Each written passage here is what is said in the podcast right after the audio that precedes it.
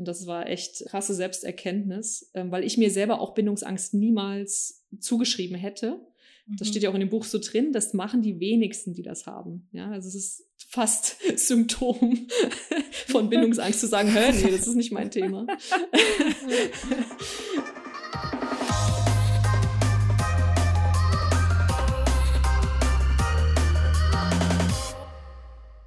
Hallo und herzlich willkommen zu Aquema, der Podcast mit Dating- und Liebesgeschichten von frauenliebenden Frauen. Außerdem diskutieren die Gastgeberinnen auf der quietschenden Couch über Dating, Beziehung und Liebe zwischen Frauen. Deine drei Podcasterinnen sind Jasna, die romantisch naive mit Herz und Humor. Svenja, die Dating-Erfahrene mit cool trockenen Sprüchen und Witz. Katharina, die Wissenschaftlerin mit klug klarem Kopf und Charme. Hallo und herzlich willkommen zu einer neuen Folge von Aquima der Podcast. Wir haben heute wieder ein Couchgespräch für euch und zwar ist das die zweite Folge unserer Trilogie zu Nähe und Distanz in Beziehungen. Und heute geht es um das, äh, wie ich finde, super spannende Thema ähm, Bindungsangst. Also, dass es für manche Menschen nämlich gar nicht so einfach ist, Nähe in einer Beziehung auszuhalten, in Anführungszeichen. Ähm, genau, wir wollen heute ein bisschen darüber sprechen und mit mir zusammen sind heute da die Jasna. Hallo. Und natürlich die Svenja. Hallo. Und Katharina ist auch da. Richtig. Hallo. ja, wie ihr wisst, bin ich äh, als Psychologin an der Uni tätig und beschäftige mich so ein bisschen mit solchen Themen der Psychologie und habe mich jetzt in den letzten Monaten ähm, eigentlich auch so aus privatem Interesse mit äh, Bindungsängsten beschäftigt und wollte mal fragen, was ihr beiden ähm, mit diesem Wort Bindungsangst irgendwie assoziiert. Also was, ähm, was kommen euch da für Gedanken irgendwie in den Kopf? Ja, Angst, sich zu binden. Ähm, schwierig. Also ich äh, assoziiere damit irgendwie eine Person, die tatsächlich ähm, nicht bereit ist, eine feste Beziehung einzugehen, äh, weil sie, warum auch immer, Angst davor hat und sich dann vielleicht eingeengt fühlt. Also ich glaube, dieses ähm, eingeengt fühlen würde ich damit assoziieren, wenn jemand sagt, er hat Bindungsangst.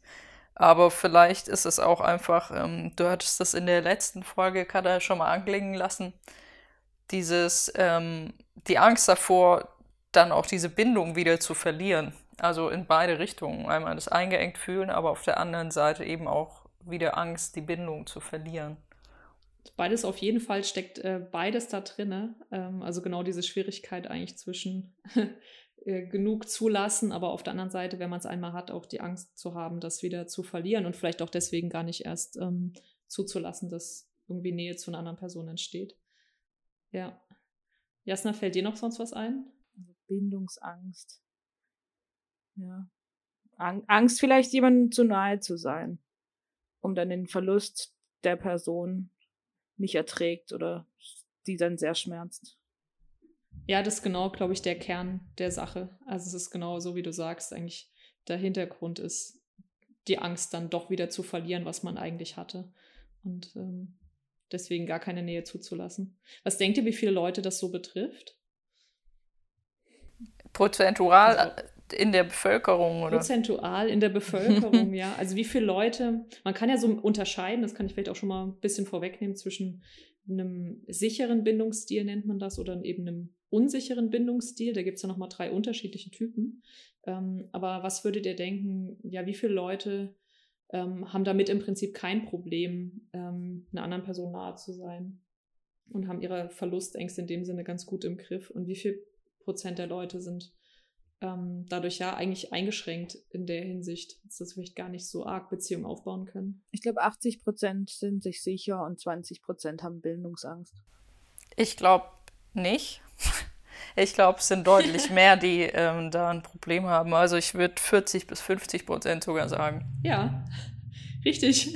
Das ist tatsächlich. Okay, krass. Und ähm, ich habe lange nach den Zahlen auch überhaupt gesucht. Es ist irgendwie gar nicht so einfach, da Studien zu, zu finden, die auch halbwegs irgendwie verlässlich sind. Aber ja, also ich glaube, das ist eine konservative Schätzung, sind eher 40 Prozent, ähm, aber vermutlich sind es eher tendenziell mehr. Krass, ja, verrückt denkt man ja gar nicht. Weil wenn ich alleine meinen Freundeskreis gucke, würde ich sagen, die sind alle, also haben alle keine Bindungsangst. Woran würdest du das festmachen? Ähm, ja, verrückt. Also einfach so dieses Persönliche, was ich von meinen Freunden weiß und wie ich jetzt auch gesehen habe, wie sie halt in Beziehungen sind. Aber ich habe jetzt auch keine Ahnung, wie sich das ausschlägt, diese Bindungsangst, oder was sind Symptome oder woran ich das erkennen könnte. Also da, ja, eben, da muss ich ehrlich sagen, das wüsste ich jetzt gar nicht. Aber ich gehe halt davon aus, dass, dass die meisten halt keine Ängste haben und jemandem nahe sein wollen und eben eine Bindung und Beziehung wollen.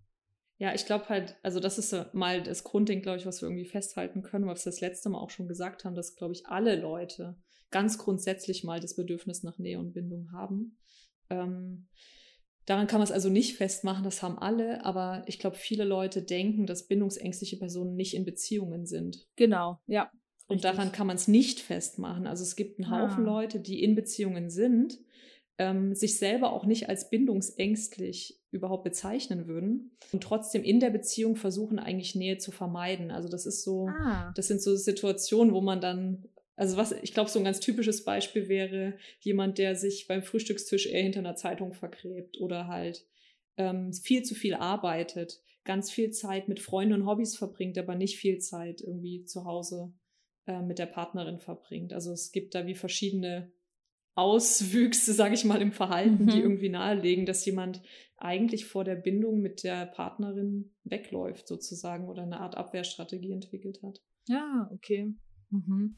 Aber gleichzeitig trotzdem halt nicht allein sein möchte, oder? Also es muss ja einen Grund gegeben haben, warum ähm, man diese Beziehung eingegangen ist. Eine Beziehung, die aber nicht zu nahe ist, quasi. Ja. Die nicht zu nahe geht. Ja.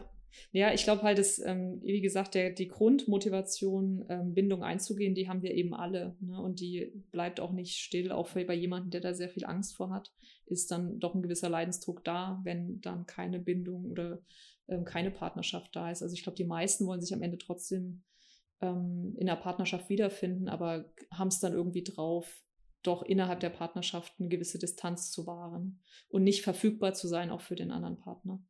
Mhm, krass. Und der andere muss das halt aushalten. Quasi. Genau, das ist. Auch wenn der mehr Nähe sich wünscht. Ja, aber wäre es dann nicht total super, wenn da zwei mit Bindungsangst eigentlich ähm, in einer Beziehung sind?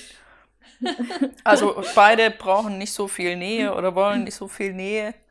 Oder ist es dann trotzdem ungünstig, weil wenn der eine das gerade möchte, der andere aber nicht? Also dass dann nie irgendwie Nähe entstehen kann, weil die die Gefühlslagen immer so ein bisschen ähm, asynchron sind.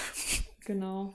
Ich glaube, das würde man so sagen. Also ich glaube, die meisten ähm, Beziehungen, die gut laufen, sind in einer Kombination, wo mindestens einer von beiden sicher gebunden ist und das andere sozusagen aushält und kompensieren kann. Mhm. es ist aber häufig so, dass sich dann am Ende doch zwei zusammenfinden, die bindungsängstlich sind miteinander probieren, aber es hat eigentlich relativ wenig Chancen überhaupt zu überleben, weil eben jeder mit seinem Pattern eigentlich ähm, zu tun hat und eigentlich am Ende gar keine genaue Nähe oder Verbindlichkeit sozusagen entsteht. Mhm. Und das Interessante ist noch, dass es eben, wie gesagt, diese drei unsicheren Typen gibt, ähm, die auch in ihrer Auswirkung ein bisschen unterschiedlich sind. Ähm, und ich weiß nicht, soll ich die drei vielleicht einmal so ein bisschen kurz skizzieren? Ja, gerne. Auf jeden Fall. Also vielleicht kann ich einmal auch kurz sagen, dass ähm, diese Theorie, auf die diese Bindungstypen basiert, von Kim Bartholomä stammt. Und ähm, das Buch, was ich sehr empfehlen kann dazu, wer sich ein bisschen mehr damit beschäftigen kann, von, ist von Stefanie Stahl. Die hat auch einen eigenen Podcast zu psychologischen Themen und Psych ist Psychotherapeutin. Und die hat ein Buch geschrieben, äh, Jein, Bindungsängste erkennen und bewältigen. Und aus dem sozusagen werde ich jetzt einmal ganz kurz diese drei Typen ähm, skizzieren. Genau, da gibt es nämlich zum einen die anklammernde Bindung. Also das sind Menschen, die eigentlich in ihrer Kindheit vermutlich ein, ein sehr ähm, unsichere Bezugsperson hatten, im Sinne von, dass nicht immer ganz klar war, ähm, wie diese Person drauf ist. Also eine Mutter oder auch ein Vater, die eben nicht immer verfügbar waren und vielleicht auch schlecht drauf waren manchmal und dann manchmal gut drauf. So launisch. Launisch, genau, das sagt mhm. es wahrscheinlich ganz gut. Und Kinder fangen dann häufig an, sich zu überlegen, dass es vielleicht an ihnen liegt und versuchen ganz zweifelhaft ähm, auszumachen, was eigentlich jetzt gerade die Stimmung der Mutter oder des Vaters ist oder der Bezugsperson mal ganz allgemein und nehmen das eben sehr zu sich, ja, und denken, sie sind schuld an diesen, an diesen launischen Zuständen und passen sich dann ganz sehr an. Und das heißt, die versuchen eigentlich, und das zeigt sich dann auch eben in diesen Erwachsenenbeziehungen, sozusagen die ganze Zeit auf Empfang zu sein und zu versuchen zu spüren, warum der andere vielleicht jetzt auch irgendwie schlecht drauf ist und das sozusagen auszugleichen. Und diese Leute ähm, haben so ein bisschen dieses Grundmotto, wie es Stefanie Stahl beschreibt, ähm, ich bin nicht okay, aber du bist okay. Also man versucht sich eigentlich viel zu viel der anderen Person anzupassen. Häufig ist es so, dass diese Leute ein sehr geringes Selbstwertgefühl haben. Das ist eigentlich bei allen drei bindungsunsicheren Typen so. Ähm, und dass das eben auch häufig Leute sind, das kann man sich jetzt auch ganz leicht, glaube ich, erklären, die dann häufig auch in Beziehungen landen, die ihnen gar nicht gut tun, aber von diesen Beziehungen auch gar nicht loslassen können. Also anklammernde Bindung ist eigentlich, ich kann nicht weg davon und ich bin der Überzeugung, dass der Partner, den ich jetzt habe, dass ich ohne den im Prinzip nicht leben kann. Ne? Genau, das ist eben so dieser eine Bindungstyp, wo man eigentlich zu viel will eigentlich und sich so ein bisschen zu sehr anpasst. Dann gibt es noch den ängstlich vermeidenden Bindungstyp. Das sind eigentlich Leute, die vermutlich eine Beziehungsperson hatten, die sehr kühl und distanziert war in der Kindheit. Und häufig ist es so, dass diese Leute eigentlich ja grundsätzlich eine riesen Angst davor haben, eine Person wieder zu verlieren, also sich nicht sicher darin sind, dass diese Person einfach bei ihnen bleibt. Ähm, nichtsdestotrotz haben sie aber eben diesen starken Wunsch nach Nähe und nach Bindung mit einer anderen Person. Das heißt, die tänzeln so ein bisschen hin und her eigentlich zwischen, ich will eigentlich ja, aber ähm, irgendwie dann doch nicht zu nah, weil ich könnte diese Person eigentlich wieder ver verlieren. Die haben also eine Hoffnung, eine große Hoffnung auf ein Happy End, aber sind sich eigentlich sicher, dass, sie, dass es das eigentlich gar nicht gibt. Also dass niemand hm. bei ihnen bleibt. Mhm. Und dann öffnen die sich deswegen nicht so sehr oder lassen nicht so viel Nähe zu damit der Schmerz danach genau. quasi nicht so groß wird, oder? Richtig. Also sie versuchen eigentlich so ein bisschen auch wieder da ihren labilen Selbstwert und also wie gesagt, das wohnt allen Typen inne, ähm, dass der Selbstwert nicht genügend hoch ist und sie eigentlich den beschützen müssen davor, dass vielleicht sowas wie eine Trennung stattfindet. Mhm. Das heißt, es ist eigentlich so ein bisschen dieses Hin und Her. Eigentlich will ich schon, aber ich kann halt nicht. Ne? Also Angst haben. Und die spüren eine ganz enorme Angst davor. Also das muss man vielleicht auch nochmal sagen. Ne? Also Verlustangst des Partners hat jeder. Weiß ich nicht, habt ihr vielleicht auch. Ja. Aber die ist halt nicht die ganze Zeit präsent. Ne? Also und halt das ist bei, bei denen so. Die haben ständig Angst. Genau. Wow. Also es ist, ist sehr ähm, vordergründig, sage ich mal, und zu einem Grad, dass es so unangenehm ist, dass sie dann lieber gar nicht erst jemanden an sich ranlassen eigentlich. Genau, dann vielleicht noch den letzten Typ. Das ist ähm, eigentlich der seltenste, würde ich denken, aber auch der, der am krassesten eigentlich ist. Das sind Leute, die haben eine ähm, gleichgültig vermeidende Bindung. Das heißt, denen ist es eigentlich, soll ich mal sagen, die sind selber so unsicher mit sich und auch so wenig in Touch mit ihren eigenen Gefühlen, dass sie auch gar keine Bindung zu anderen Leuten zulassen können. Das heißt, da wurde in der Kindheit, das, die wurden so arg vernachlässigt, dass die eigentlich eine Art Schutzwall aufgebaut haben und gar nicht so arg diese Angst auch spüren. Die wird sofort runterreguliert, die kommt gar nicht erst ins Bewusstsein ähm, obwohl neurologische Studien zeigen, dass die einen enormen Stress haben in Trennungssituationen, aber die spüren den gar nicht. Also Was? der ist so unter den mhm. Teppich mhm. gekehrt, mhm. dass sie am Ende auf der Oberfläche eigentlich erscheinen wie, du bist mir egal, ich bin mir egal. Die würden niemals in eine Beziehung investieren, ja, die, die geben sich auch selbst fast auf eigentlich. Also die würden auch, obwohl sie vielleicht nie in einer glücklichen Beziehung sind, niemals zu einer Therapie gehen weil sie sich selbst eigentlich egal sind. Also das ist eigentlich so der krasseste Fall von, ähm, wo man sagen muss, da ist auch ganz wenig Hoffnung da, dass, dass da auch eine Verbesserung entsteht sozusagen. Sie sind ja auch dann grundsätzlich auch nicht glücklich mit sich selber, oder? Genau. Im Prinzip nicht, aber ich glaube, die spüren das auch gar nicht so arg. Ne? Also bei mhm. diesen verm ängstlich vermeidenden Typen kann man sagen, die leiden auch darunter, unter dieser Angst. Ja. Ähm, die wissen, dass ihnen was fehlt. Und bei diesem gleichgültigen Typ ist es eher so, da ist vielleicht nicht mal die Einsicht groß da, ne, dass da irgendwie ein Leidensdruck oder so ist. Also die sind sich selber mhm. in Anführungszeichen auch egal. Krass, okay. Ziemlich heftiger Fall von, ähm, von Bindungsangst. Mhm. Genau, und ich glaube, jetzt muss man vielleicht mal ganz generell sagen, ich habe ja jetzt immer schon viel auch erzählt, was in der Kindheit passiert und dass man das dann ins Erwachsenenalter überträgt.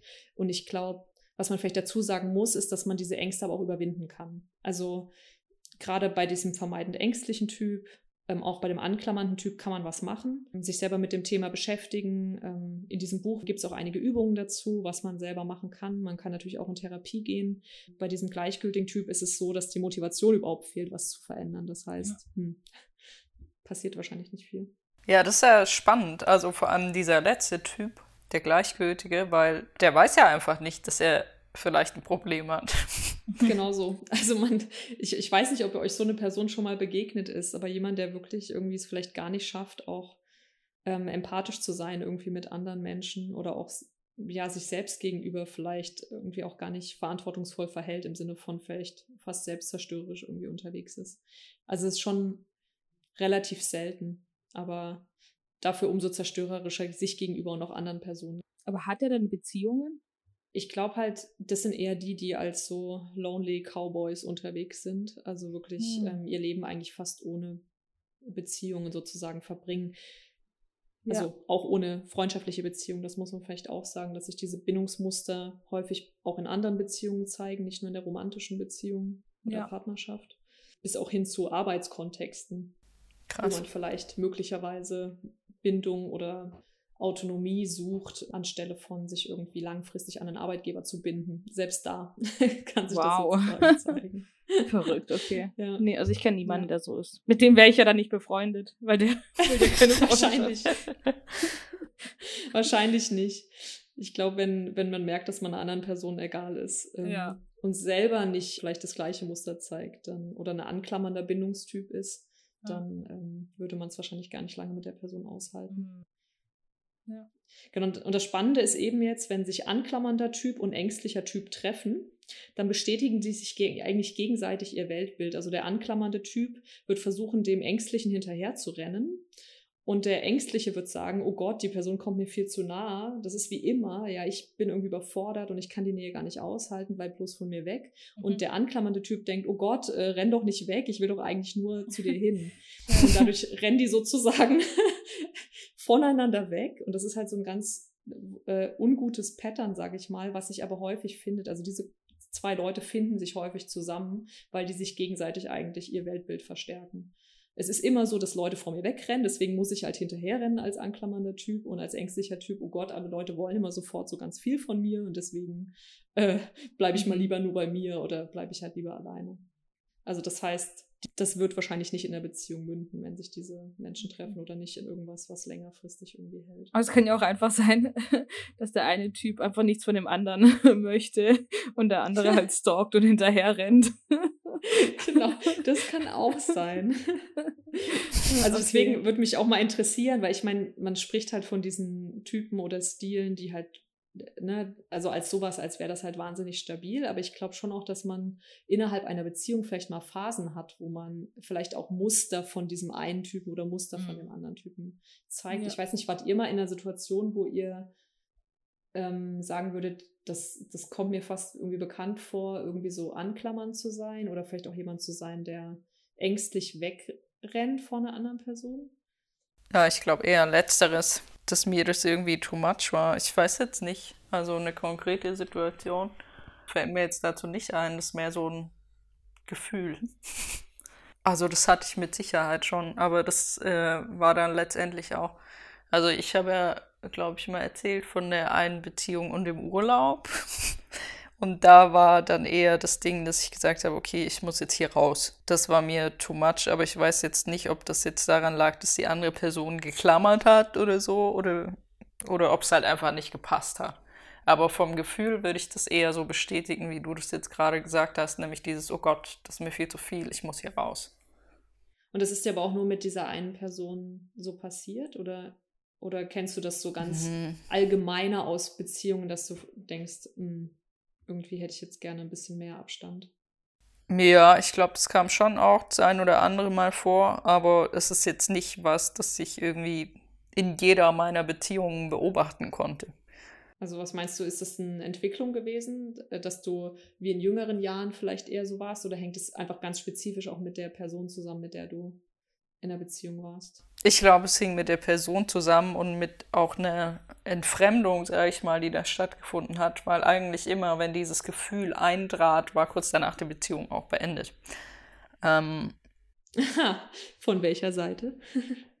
ja, das ja, ja, also von meiner Seite, ähm, weil weiß ich nicht, also bisher war das halt oft so, ähm, dass ich am Ende der Beziehung einfach nur todesgenervt war. Gar nicht jetzt unbedingt, weil die so viel Nähe wollten, sondern eher äh, von der Person oder gewissen, ja, wie soll ich sagen? Eigenschaften, Verhalten. Ja, vielleicht. Äh, das, das hat halt dann nicht mehr gepasst und dann ähm, wollte ich aber auch keine Nähe mehr zulassen. Und dann ist die logische Konsequenz daraus, äh, mich zu trennen. Also für mich jedenfalls. Also, aber ja, dann wart ihr euch im Prinzip schon nicht mehr nahe. Also es war nicht Genau. ein Wegrennen von Nähe sozusagen, sondern eher ein Auflösen der Beziehung. Ja, Ähm, ja, wahrscheinlich. Aber vielleicht das aus deiner Sicht sozusagen und die andere Person hat aber schon noch versucht, Nähe herzustellen und das wurde dir dann zu viel. Kann Also sein, ja. Schon. Ich war nicht mehr so committed. Ja. Ist es bei dir, Yassi? Kennst du das? Ja, also wenn ich recht darüber nachdenke, war das, glaube ich, so in meiner ersten richtigen Beziehung so mit einer Frau. Wollte unbedingt mit mir zusammen sein, dann waren wir zusammen. Ich könnte mir gut vorstellen, dass die Bindungsangst hatte damals. Und auf jeden Fall war es dann schon so, dass sie Abstand wollte, dann auch mit einer Freundin, mit einer anderen Freundin in Urlaub ist und so. Und mich hat Mhm. es voll fertig gemacht. Ich war Anfang 20. Ja, wusste sowieso nicht, wie ich damit umgehen soll. Ähm, hat mich so auf vielen Ebenen, sag ich mal, irgendwie verletzt dadurch. Und ich dann auch nicht wusste, was jetzt ist. Und genau, und da war ich schon so sehr dahinter und war am ihr hinterherrennen. Mhm. Ja, definitiv. Aber hat dann auch in der Trennung dann gemündet. Mhm. Ja, also irgendwie waren wir zusammen, dann irgendwie doch nicht und ja. Ja. Aber eben, wenn ich, ja, auch was du erzählst mit Kindheit, also dass es halt irgendwie die Basis ist für alles im Mhm. Leben. Ähm, ich weiß, dass sie halt eine sehr schwierige Kindheit hatte und deswegen kann ich mir gut vorstellen, Mhm. dass es daraus resultierte. Ja. Ja. Also wenn, dann war ich diejenige, die eigentlich die Beziehung wollte oder zumindest irgendwie versucht hatte, das zu retten und Mhm. Ja, weiß nicht, also es war dann schon okay, es war richtig, dass wir da nicht zusammenkamen oder wieder irgendwie die Beziehung hatten, weil mir, sie mir grundsätzlich nicht gut getan hat, ja, die Beziehung und die Frau und deswegen war das alles super gut so, aber wenn ich das jetzt höre von dir, dann würde ich das schon unter Bindungsangst irgendwie verzeichnen. Mhm. Ja. Mhm. Ja, das ist halt genau das Problem, dass man immer nicht so richtig weiß. Ne? Es ist eigentlich ein, einfach eine Nicht-Passung, ein Ja, nicht genug Ja, Wollen. genau. Aber ich glaube, das, was du da gefühlt hast, ich nehme an, dass das jemand mit einer anklammernden Bindung wahrscheinlich halt fast in jeder Beziehung so fühlt. Ne? So diese Angst, die Person zu verlieren. Du wolltest sie eigentlich, Ja. hattest Angst, dass sie ganz geht und dann versucht man irgendwie durch ganz viel Anstrengung Ja. es doch noch irgendwie Genau. möglich zu machen. Ja, und, Und dadurch hat sie sich eigentlich mehr entfernt. Genau. Ja, Das voll. ist dann das, was dann häufig passiert. Ja. Das heißt, eigentlich so eine, so eine gesunde Beziehung, würde mich auch interessieren, ob ihr euch im Moment in euren Beziehungen so fühlt, wäre eigentlich, wenn beide Partner sozusagen stehen bleiben können. Also bei sich stehen Ja. und eigentlich in dem Raum dazwischen findet eigentlich Beziehung und Bindung statt. Und der ist halt auch mal größer, der ist vielleicht auch mal kleiner, je nachdem, wie nah man sich ist. Ja. Aber ihr müsst eigentlich nicht, also weder hinterherrennen, noch müsst Mhm. ihr wegrennen. Ja. Würde das ungefähr so euer Gefühl im Moment beschreiben? Ja, bei meiner Beziehung schon, ja. Ja, das würde ich auch so sagen. Also, Dieser gesunde Abstand oder die, die gesunde Distanz, dass man auch halt mal was alleine unternimmt, zu seinem Sport, Hobby geht, seine Freunde trifft alleine Mhm. und ohne dass es dann ein hinterherrennen oder weglaufen ist. Sondern Ja. einfach so ein gesundes, hey, ich mach mal was alleine. Mhm. Niemand ist irgendwie eifersüchtig oder fühlt sich hintergangen oder schlecht dabei. Also Mhm. ich würde es unter einer gesunden Beziehung verzeichnen. ja, es ist immer so ein bisschen schwierig. Ich meine, ich, ich will das auch gar nicht als irgendwie abnormal oder ungesund oder sonst irgendwie. Ich meine, ja. ähm, aber ich glaube, es ist halt auch ein ganz wichtiges Thema, wie man überhaupt auch Distanz schaffen kann und sagen kann, ich brauche jetzt mal Zeit für mich, genau. ohne dass der andere davon sich zurückgewiesen fühlt. Richtig, ja. Weil das ja nichts mit einem persönlich zu tun hat. Genau. Also ich nehme es nicht persönlich, wenn sie sagt, ja, hey, ich brauche jetzt mal eine Stunde alleine, weil ich irgendwie meinen Kopf frei kriegen muss. Überhaupt nicht. Also Genau. ist doch alles gut. Und jemand, wenn du mit einer anklammernden Person zusammen wärst, würde die das wahrscheinlich sehr persönlich nehmen Mhm. und sofort denken, oh, auf Empfang so, äh, was ist jetzt gerade los oder ne, ihr geht's gerade schlecht oder sie will Mhm. gerade mich nicht sehen und würden das Mhm. halt wahrscheinlich so sehr persönlich nehmen. Und dann käme halt sofort diese Verlustangst hoch mit, oh Gott, ähm, sie läuft mir bestimmt weg. Und ich glaube, das ist das, was man dann spürt und was man vielleicht dann eben auch als, als Eifersucht oder Ja. Ähm, ja, Klammern halt so auch typischerweise bezeichnet. Ne? Puh, wenn, ich, wenn du das jetzt so sagst und ich mir das vorstelle, denke ich, oh Gott, wie anstrengend muss diese Beziehung dann sein, dass egal, was ich sage oder tue, dass das halt Mhm. immer so persönlich genommen wird und ich da die Angst jedes Mal rausnehmen muss und Mhm. sage, hey, nee, das liegt nicht an dir. Ja, ich will einfach nur ein bisschen frische Luft schnappen alleine. Genau. Oh, krass, ja. Nicht einfach. Svenny, wie ist das bei euch? Freiräume schaffen? Ja, also ist überhaupt kein Problem, weil es ist bei uns ist auch echt kein Problem, wenn wir mal alleine in Urlaub gehen, was ja jetzt, äh, was wir ja auch tun. Und da ist ganz klar, dass das weder ein Weglaufen vom anderen ist, ähm, noch dass die jeweils andere dann irgendwie super eifersüchtig ist, weil sie denkt, oh Gott, ja, das macht die jetzt bestimmt nur, um da jemand anderes kennenzulernen oder um von mir wegzukommen oder so. Mhm. Also gar nicht, sondern das ist halt einfach Zeit, die man entweder mit Freunden verbringt oder ja, halt einfach äh, jeder seinen Interessen nachgeht. Wir hatten ja schon in unserer Urlaubsfolge drüber gesprochen, dass nicht jeder die gleichen Urlaubspräferenzen hat und es ist sehr schön, wenn man dann sich so vertraut oder eben so viel Freiraum hat, dass da jeder ihren Interessen nachgehen kann, ohne dass die andere damit ein Problem hat. Ja. Ja, voll. Also ich glaube, so sieht es wahrscheinlich aus in einer Beziehung, wo zwei sicher gebundene Menschen zusammenkommen. Sich einfach sicher zu sein. Ne, die andere Person ist immer noch bei mir und bleibt auch mit mir zusammen. Egal, ob es jetzt mal eine Woche ohne mich in Urlaub geht oder nicht. Genau. Kada, wie ist das bei dir so? Was für ein Typ bist du? Es ist eine echt schwierige Frage, ähm, weil ich glaube auch je nach Konstellation ähm, das ein oder andere bin. Aber ich kann, kann ziemlich sicher sagen, dass ich nicht sicher gebunden Mhm. bin im Moment. Ähm, und dass das ein Thema ist, an dem ich irgendwie dran bin. Und ich glaube, in meinen letzten beiden Beziehungen habe ich ein Muster gezeigt, was auch in dem Buch vorne beschrieben ist. Ach was? ähm, es, es war wirklich ähm, äh, fast ähm, absurd, wie genau die Situation so war wie in dem Buch. Nämlich ein häufiges Muster von so ängstlich vermeidender Bindung ist auch, dass man in eine, in eine Beziehung mündet mit einer Person und das auch alles ähm, ziemlich lange, ziemlich gut geht, aber dann an Mhm. irgendeinem Punkt sehr, sehr eng oder nah oder verbindlich wird und dass dann die Person, die eben eher so ängstlich vermeidend gebunden ist, kalte Füße bekommt. Und ich würde jetzt sagen, das war jetzt in zwei Beziehungen der Fall, wo ich jeweils zusammengezogen bin Mhm. und dann wirklich so an dem Punkt, und das ist eigentlich halt das fast Tragische, glaube ich, auch für meine Ex-Partnerinnen gewesen, an dem Punkt, wo es eigentlich am schönsten war und am engsten war, aus ihrer Sicht, also oder auch, auch für mich tatsächlich, ja, also ich musste auch sagen, das war für mich ja auch immer ein Wunsch irgendwie, mit jemandem zusammenziehen zu können. Und wo wir dann da waren, war das irgendwie so drei Monate super. Und dann auf einmal habe ich richtig gemerkt, so eine Enge. Und dann musste ich da raus. Und das war wirklich auch so, also ich musste schnell da raus. Also es war nicht mal nur so, jetzt gucken wir mal, sondern ich habe wirklich alles Mögliche, ne, also sie auch wirklich so von mir ferngehalten, während wir dann auch noch so zusammen gewohnt haben und wirklich versucht, irgendwie mit Händen und Füßen mich zu wehren gegen dieses Gefühl, jetzt sind wir angekommen und jetzt sind wir irgendwie so nah zusammen. Und das Mhm. war echt krasse Selbsterkenntnis, ähm, weil ich mir selber auch Bindungsangst niemals zugeschrieben hätte. Das Mhm. steht ja auch in dem Buch so drin, das machen die wenigsten, die das haben. Ja, also es ist fast Symptom von Bindungsangst zu sagen, hör, nee, das ist nicht mein Thema. Und es ähm, ist von daher ja sehr spannend, weil es jetzt tatsächlich auch ein Muster ist, in dem Sinne, als dass mir das zweimal so passiert ist. Also man kann es nicht mehr wirklich auf, na, hat jetzt irgendwie nicht gepasst, äh, falsche Partnerin. Würde ich sagen, dass es beide Male nicht der Fall war, sondern wirklich ein enge Gefühl und ein, es ist zu schön, um wahr zu sein. Und deswegen renne ich lieber jetzt weg, als dass sie mir in drei Jahren das Herz bricht. So. Ja. Krass, ja.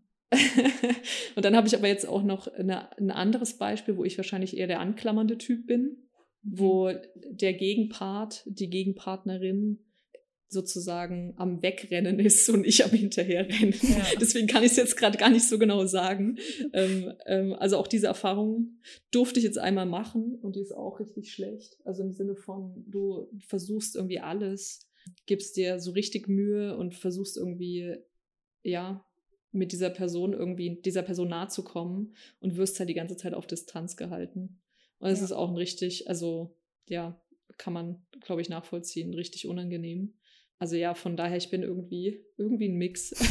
Aber das gibt es tatsächlich. Je nach Partnerin oder je nachdem, in wen man verliebt ist. Genau, ja. Und, und sicherlich auch eben nach, ja, nach Beziehungen. Man macht sicherlich auch Entwicklung durch irgendwie über ein Leben. Also von daher, man ist nicht, und man ist auch nicht nur das eine oder das andere. Ich glaube mal ganz grundsätzlich kann man sagen, dass darunter ja immer diese Angst liegt, diese Person wieder zu verlieren. Und das ist bei beiden Fällen so gewesen, denke ich. Ne? Mhm. Also ich wollte nicht, dass die gehen. Oder ja, dass ich auch das Gefühl hatte, ich überlebe das nicht. So ungefähr. wenn die wieder gehen. dann bist du gegangen. Und dann, ja, bin ich gegangen, ja. Und wie, wie gesagt, ich glaube, für die Partnerinnen ist das eine richtige Tortur mit jemandem, der so eine, so ein Bindungstyp ist, ähm, weil es eben an einem Punkt aufhört, wo die eigentlich denken, wow, jetzt sind wir endlich da. Und jetzt ist es gerade mhm. so richtig schön und die fallen dann aus allen Wolken. Und das ja. tut mir im Nachhinein natürlich wahnsinnig leid.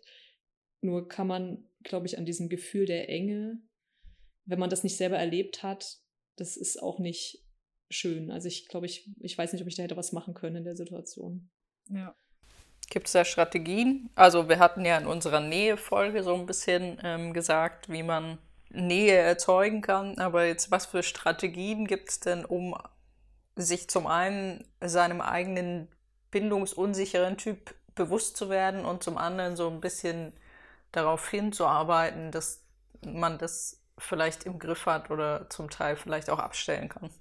Ja, ich glaube, das eine ist halt ähm, Selbstreflexion. Also ich würde jedem, der sich so ein bisschen wiedererkannt hat in dem, was ich erzählt habe, dieses Buch unbedingt empfehlen. Das ist wirklich auch mit sehr vielen Beispielen beschrieben, was schön ist. Also Beispielen aus Beziehungen. Ähm, das heißt, ich glaube, das eine ist, sich mit dem Thema zu beschäftigen, um selber den Bindungstyp zu erkennen, wie du gerade gesagt hast, Svenja. Also selber so zu wissen, wo könnte ich mich so einordnen?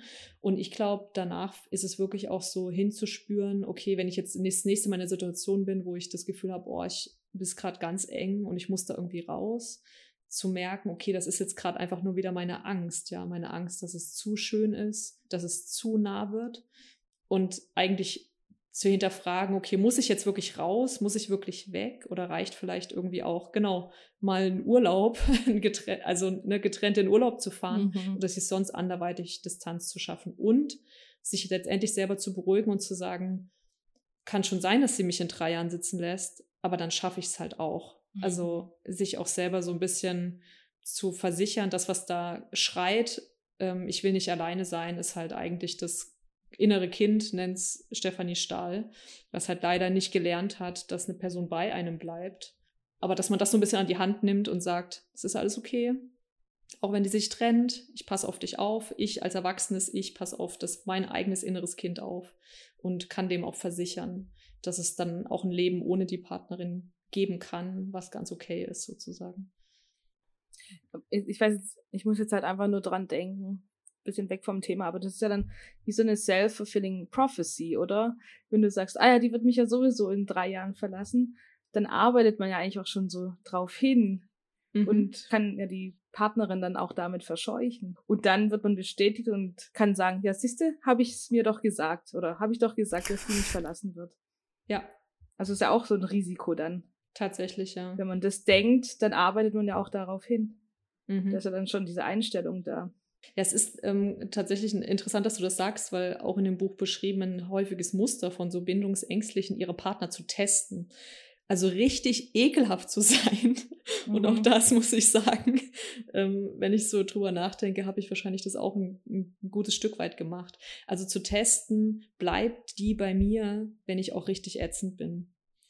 Und natürlich, wenn du richtig ätzend bist, will niemand bei dir bleiben. Aber also weißt du, das ist genau das, was du gerade gesagt hast. Man, ja, man genau. ähm, bestätigt sich selber eigentlich da drin und kann dann sagen, ja, siehste, die Personen bleiben einfach nicht bei mir. Hatte ich recht. Ja, genau so. Und das ist, also wie du sagst, das ist eigentlich ein, so ein Teufelskreis, aus dem man halt, glaube ich, wirklich ohne sich wirklich mit sich und mit dem Thema zu beschäftigen und vielleicht auch wirklich ähm, zu einem Therapeuten zu gehen. Also ich meine, da muss ich echt mal auch so ein bisschen sagen, Leute, das ist irgendwie weniger schlimmer, als man sich das halt irgendwie vorstellt, glaube ich. Und also jeder, der die Möglichkeit hat, das muss man vielleicht auch nochmal dazu sagen, es ist in Deutschland nicht ganz einfach, überhaupt einen Platz zu bekommen und es ist auch finanziell vielleicht für nicht alle möglich. Ähm, aber wenn man nur nicht hingeht, in Anführungszeichen, weil man denkt, um Gottes Willen, ich habe doch keinen Dachschaden. Hey, wenn es nur ein Dachschaden wäre, ich glaube, Leute, die mit sowas arbeiten, haben eigentlich einen Kellerschaden. Das heißt, das ganze Fundament, auf dem deine Beziehung und dein Leben fußt, ist im Arsch, jetzt mal ganz deutlich, um ganz deutlich zu sein. Und da muss man was machen. Mhm. Also man kommt, ich glaube, diese Sachen brechen immer wieder auf und man braucht nicht drauf warten, das ist auch in dem Buch so schön beschrieben, dass da die richtige kommt. Das hat nichts mit der anderen Frau zu tun, das hat einfach nur mit einem selber zu tun. Und deswegen muss man sich dann auch ein bisschen selber ähm, ja, an die Hand nehmen und da selber was dran machen. Man kann nicht warten. Das wird niemand für einen regeln, ja, und ähm, man kann es auch nicht aussitzen und hoffen, dass dann irgendwas besser wird es braucht eine ganz aktive Beschäftigung mit sich selbst und mit genau diesen Beziehungsmustern. Du hast ja jetzt auch gesagt, Kada, dass ähm, das wahrscheinlich ganz gut funktioniert, wenn du eine bindungssichere Person hast und eine bindungsunsichere. Dass die sich irgendwie arrangieren, weil die bindungssichere Person das so ein bisschen ausgleicht. Und wir haben ja jetzt eigentlich nur darüber gesprochen, was passiert, wenn du eine ähm, ängstlich vermeidende und eine anklammernde äh, Person hast, die sich ja gegenseitig da ihr Weltbild ähm, erfüllen. Aber fällt überhaupt so eine Bindungsangst aus, wenn eine bindungsunsichere Person mit einer bindungssicheren Person zusammen ist? Oder ist es dann halt so? Keiner merkt's. Kannst du mal sagen, ob sie ausfällt? Also ob dann sozusagen die Person geheilt ist? Oder? Ne, ja, genau. Also im Grunde, ob sich das dann überhaupt so äußert, dass äh, die jetzt beispielsweise ah. ängstlich vermeidende Person ähm, dann auch wieder die so ein bisschen abstößt und die andere Person aber denkt, ja gut, okay, dann halte ich halt jetzt mal ein bisschen Abstand, um nicht hinterher rennt, genau. wie das jetzt vielleicht die anklammernde Person tun würde. Ja, also ich glaube, letztendlich ist es fast so, ja. Also ich glaube, wenn man das Glück hat, an eine sichere Person zu gelangen, kann man sich damit wahrscheinlich selber so ein bisschen therapieren. Ich glaube aber auch, dass es eine, ne, weil die, diese sichere Person halt auch immer da ist und da bleibt, sozusagen. Ne? Also das ist genau diese, diese Verlustangst, die ja unter dem allen liegt, sozusagen vielleicht ein Stück weit ähm, in den Hintergrund rutscht. Ich denke aber trotzdem, dass wahrscheinlich diese Beziehungen nichtsdestotrotz darunter leiden, dass eben nur eine Person sicher gebunden ist und die andere vielleicht doch immer mal wieder testet oder dass der anderen Person mhm. doch immer mal wieder zu nah ist. Ja, also es gibt halt, ich meine, wenn man so überlegt, ist es fast das Stereotyp irgendwie einer ähm, heterosexuellen Beziehung. So, die Frau ist sehr nähebedürftig und will eigentlich ein bisschen mehr eine emotionale Nähe und Aufmerksamkeit und der Mann ist der, der irgendwie die ganze Zeit auf Arbeit und mit Hobbys und so weiter.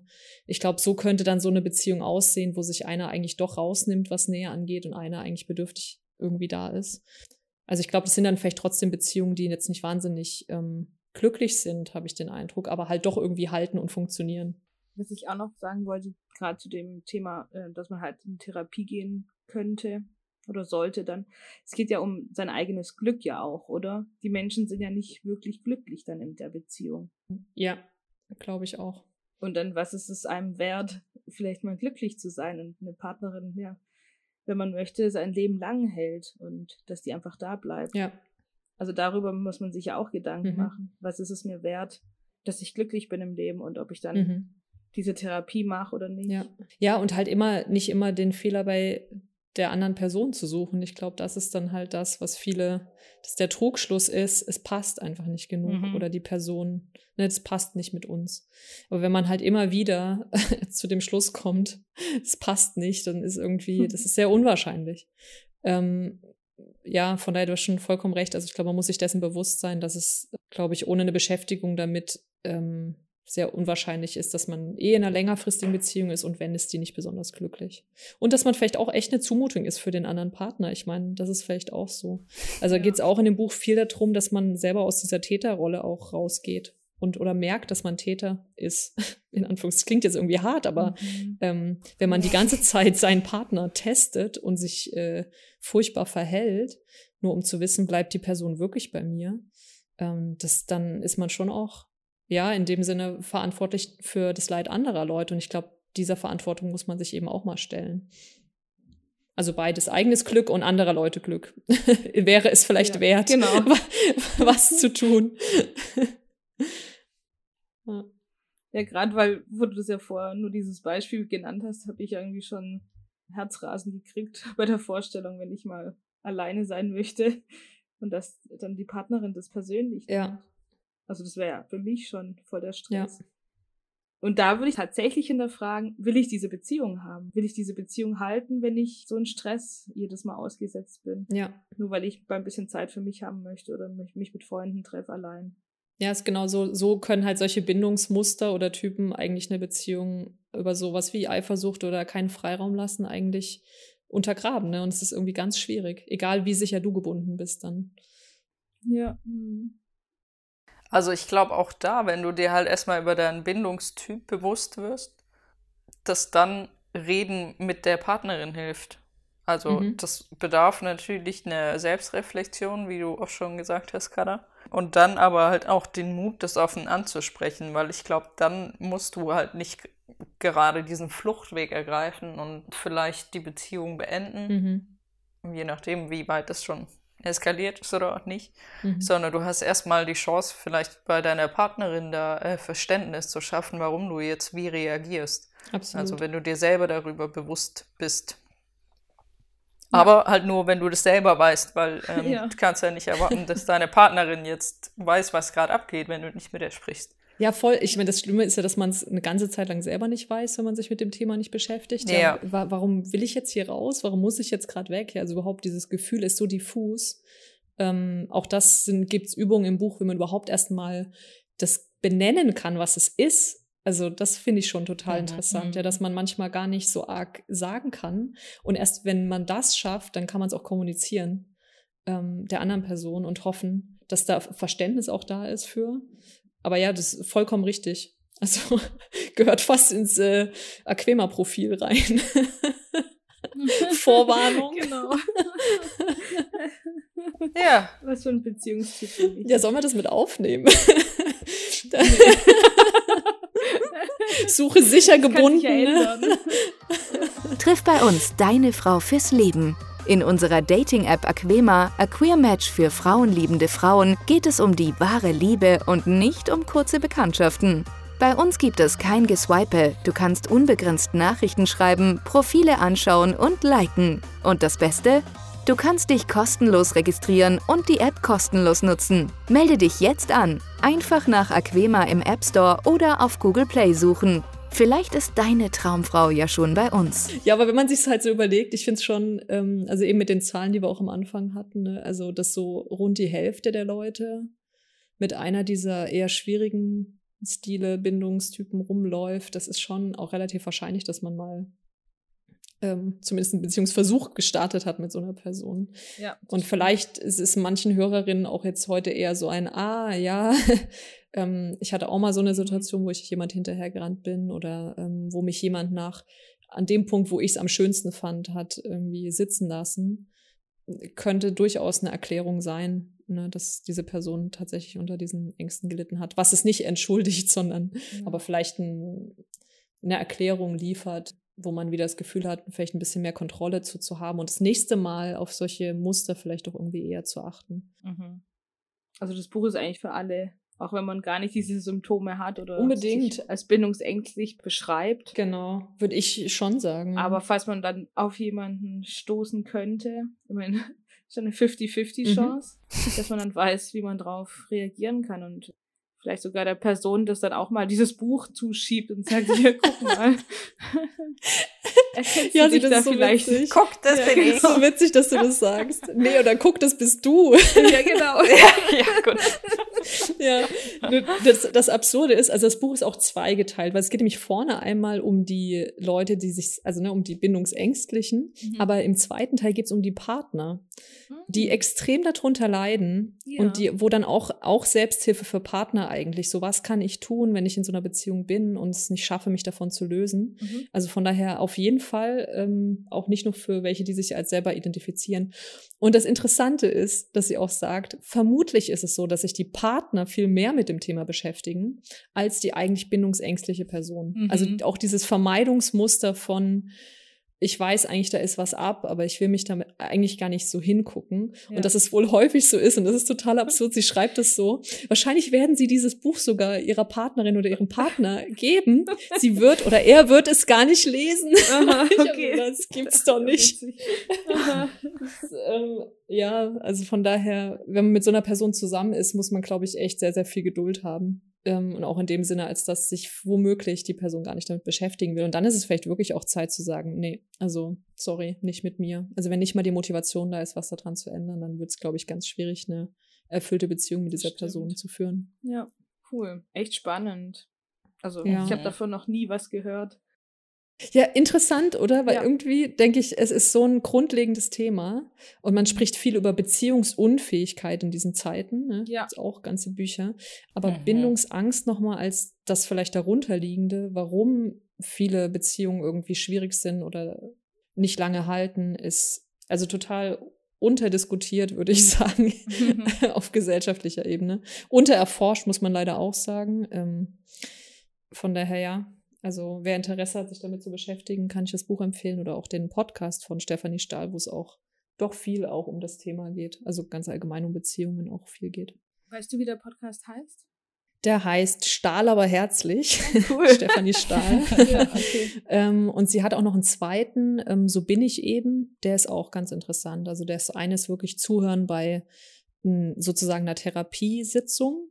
Also Oh, vielleicht auch für Leute, die das erwägen für sich, ähm, ist das auch mal spannend zu hören, wie läuft es eigentlich ab Ja. und wie viel kann man auch erreichen, weil sie ist halt wahnsinnig erfahren und man hat dann wie eine Sitzung mit einer Person, die mit einem Problem kommt und innerhalb von einer Stunde, ja, also geht die Etage um Etage tiefer zu den eigentlichen, ja, vielleicht der eigentliche Grund für das, was sich dann auf einer Verhaltensebene irgendwie zeigt, was die Leute mit dem Problem, mit dem sie kommen, sozusagen. Und es ist wahnsinnig interessant zuzuhören.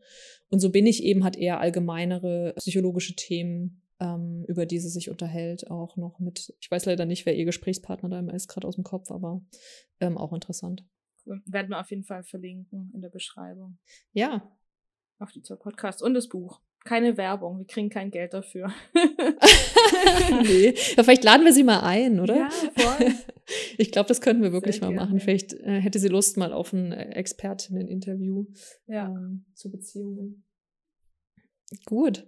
Ich glaube, ähm, schwieriges Thema, Mhm. aber sehr wichtiges Thema. Ist auch so mega komplex, weil eben es kann ja alles Mögliche noch von außen sein, warum man so ist und warum so Mhm. Beziehungen scheitern. Eben, es passt halt nicht oder ist wirklich was an mir oder an meiner Ja. Partnerin, die irgendein Muster hat und was in der Kindheit Ja. erlebt hat, dass sie so, jetzt Ja.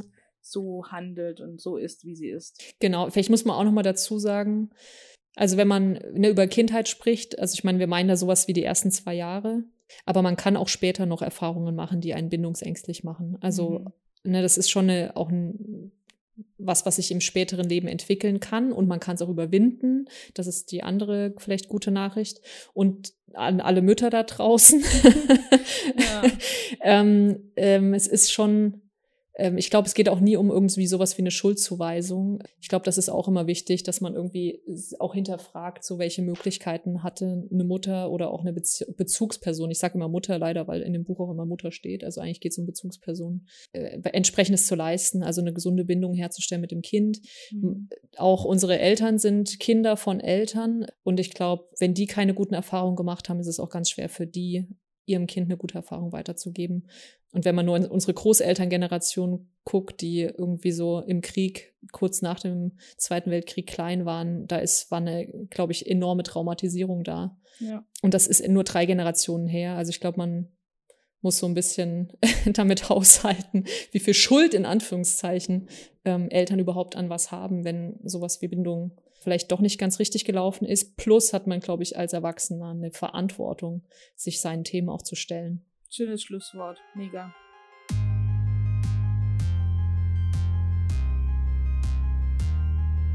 Genau, ich glaube, damit sind wir am Ende von unserem äh, zweiten Teil der Trilogie zu Nähe und Distanz in Beziehungen.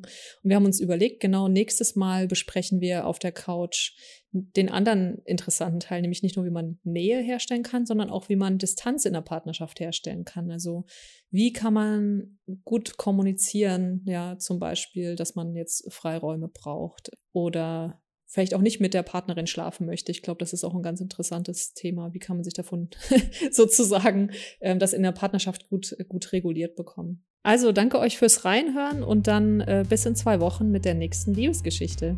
Tschüss, ihr beiden. Ciao. Ciao. Fertig?